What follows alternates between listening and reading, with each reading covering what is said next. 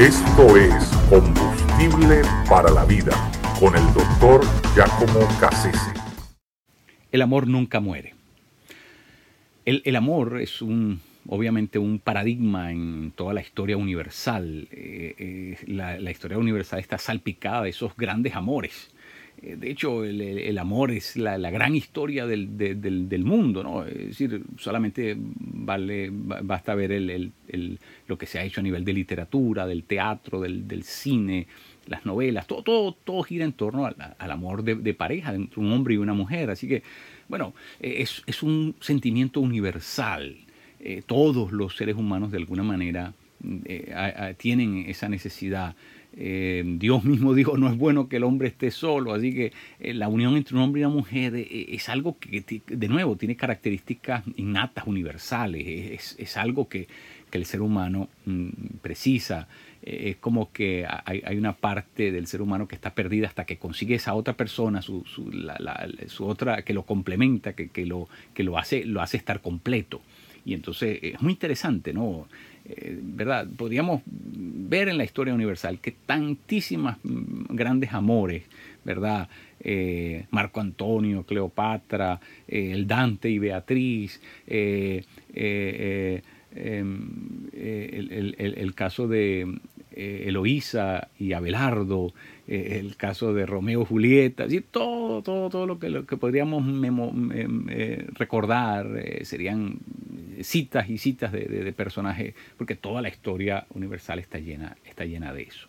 Incluso Hitler, Hitler mismo, ¿verdad? Tuvo su amor, su gran amor, e, Eva Braun, con quien se casó un, apenas unas horas antes de, suicidarse. Entonces, es un sentimiento universal, no lo, no lo podemos mm, olvidar. Pero hay un, hay un, hay un amor de, de, pareja que a mí me gusta relatar mucho y es la historia de los esposos Strauss porque los esposos Strauss eh, eran eh, una, pareja de, alemanes eh, judíos, de extracción judía, que, se reubicaron en, los Estados Unidos y es allí donde se conocen, se casan y viven por más de 40 años juntos hasta que, ¿verdad? echan hasta, que, hasta que le llega el momento de la muerte. Pero, antes de, eso lograron eh, em, afianzar uno de los negocios más importantes en los Estados Unidos que existe hasta el día de hoy, que son las tiendas Macy's. ¿verdad? Eh, muy lucrativas, muy famosas. Eh, los esposos Strauss en, Nueva York fueron gente dedicada a la filantropía, ayudar a sus prójimos. Fueron personas notables en sus comunidades y, de quien tienen un grato recuerdo, la, gente que los, que los conoció. Pero, pero este, este hombre llamado Isidoro y ella, Ida, eh, resolvieron irse de vacaciones a, Europa y, estando en Europa se, enteran de que va a zarpar el, el Titanic ¿verdad? Y, el Titanic va a ir directamente a Nueva York, donde estaba el hogar de ellos. Así que les pareció, les resultó interesantísimo porque además el, Titanic se promovía como el barco más grande del mundo y el más lujoso de todos los tiempos. Por lo tanto, ellos adquirieron una de las habitaciones más acomodadas, viajaron en primera clase con todo, ¿verdad? Los lujos que, eso conllevaba. Pero, pero resultó que, bueno, lo inesperado, la tragedia del Titanic eh, entre la noche del 14 y la madrugada del día 15 de abril del 1912. Se les anuncia, se les, se les anuncia que el barco se va a hundir, se les pide que se vayan a, a, la parte superior del barco y que busquen el bote número 8. Les asignaron montarse en el bote número 8. Así que la pareja eh, y, la, doncella de ella, de Ida, es decir, una, mujer joven llamada Helen, Elena, ¿verdad? Eh, eh, se dirigen a ese lugar, buscan el bote número 8, donde se tenían que montar, pero, pero sucede algo. Y es que, ¿verdad? Se comienza a correr la voz de que mm, preferiblemente quienes se van a montar ahí son mujeres y niños. Y entonces Isidoro, ¿verdad? Eh, dice, bueno, yo no le quiero quitar el puesto a una mujer, yo no, yo no quiero quitar el puesto a un niño.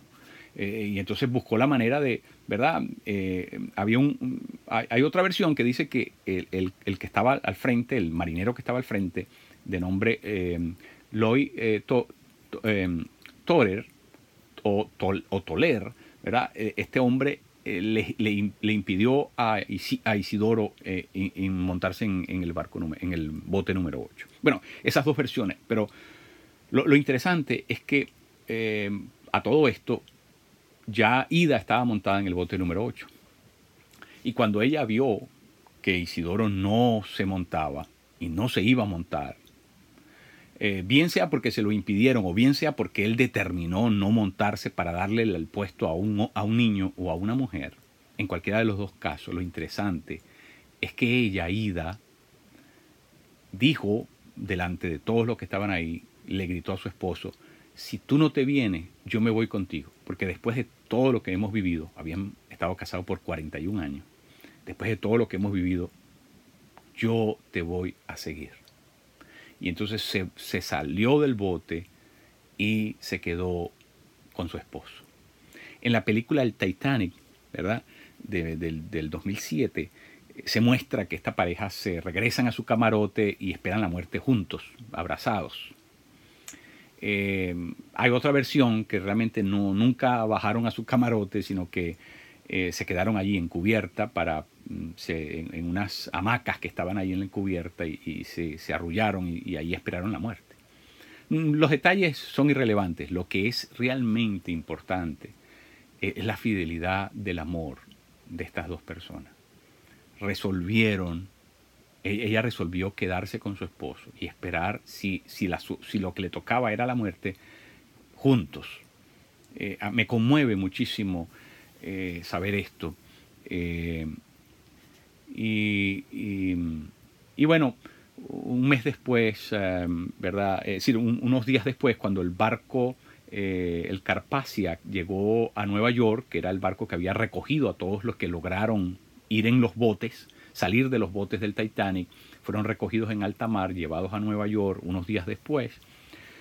Eh, Helen, que se había salvado y que había presenciado todo lo que sus dos jefes habían hecho, fue la que anunció, contó, ¿verdad?, la historia de sus, de sus ah, antiguos jefes, cómo ellos decidieron, ¿verdad?, inmolarse eh, por causa del amor que se tenían y decidieron asumir un destino común. Eh, e-, ese amor es un amor que casi no lo vemos.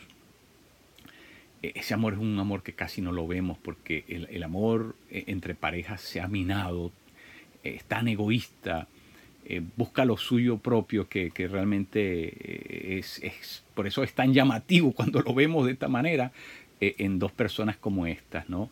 que tenían todo el dinero del mundo y que tenían todo, ¿verdad? pero, pero resolvieron por último quedarse con lo que era de ellos nada más con lo que nadie más podía quitarles. Y por eso eh, en la lápida donde están enterrados, ahí en, Woodland, en Nueva York, eh, en el cementerio Woodland de Nueva York, la inscripción en la lápida dice, todas las aguas del mundo no pueden ahogar el amor. Así que a, pesar de que ellos murieron ahogados, el amor no se ahogó. El amor siguió vivo, vivo entre ellos. Eh, y, creo que esto nos, debe, nos debe hablar de, lo que nosotros ¿verdad? debemos procurar eh, en, esa, en esa fidelidad, en esa vida sin, sin, eh, sin egoísmo. Mm, debemos desprendernos de todo tipo de egoísmo y aprender a vivir para la otra persona. Porque eso es en, esencia lo que significa el, el, dejar de ser egoísta, es consagrarnos a vivir para la otra persona. Nadie consigue su propia felicidad viviendo para sí mismo. La única manera de conseguir la felicidad de uno es cuando uno se dedica a ser feliz a los demás. Y especialmente a ese que es el primer prójimo. Martín Lutero decía, tienes que amar a tu esposa, porque la Biblia dice que tienes que amar a tu prójimo y tu esposa es tu primer prójimo. Es decir, la persona más próxima, porque prójimo significa próximo. Bueno, la persona más próxima a nosotros es la que vive con nosotros. Entonces, ¿Cómo podemos nosotros amarlos de afuera si no amamos a esta persona que es la más próxima? Entonces, bueno, creo que nosotros los cristianos tenemos que mostrar también en el, aspecto del amor de pareja un amor diferente al que vive nuestra sociedad, un amor eh, malsano, un amor que está menoscabado, que es un amor lleno de, ¿verdad? De, una banalidad terrible, de intereses, está, está eh, ¿verdad? De alguna manera podríamos decir, tiene una polución, una, una contaminación, un tóxico tan grande que, es un amor, ¿verdad?, que eh, resulta grotesco y despreciable. Ah, porque la sociedad, esta sociedad de, intereses tan, tan bajos, ha, ha, destruido, ha desvirtuado ese amor que debe existir entre un hombre y una mujer.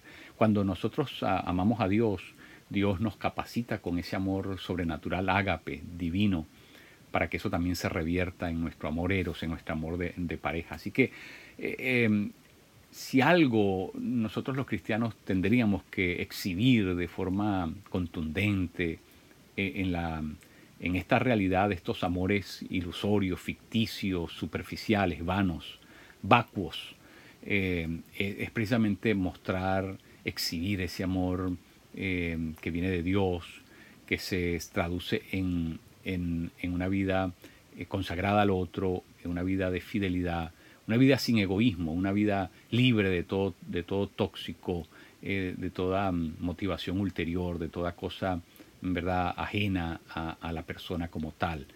Eh, eh, el amor hace que el otro, la otra persona la, podamos ver como un fin en sí mismo. El verdadero amor así es como trata a la otra persona, como un fin en sí mismo. Y, eso es de lo que debe hablar el, amor de pareja entre cristianos. un amor, ¿verdad?, superior Así que eh, esta historia de los esposos Strauss tiene que definitivamente em, ser algo que, nos inspire, nos motive, nos, nos entusiasme eh, a vivir en nuestra relación de pareja en una manera diferente.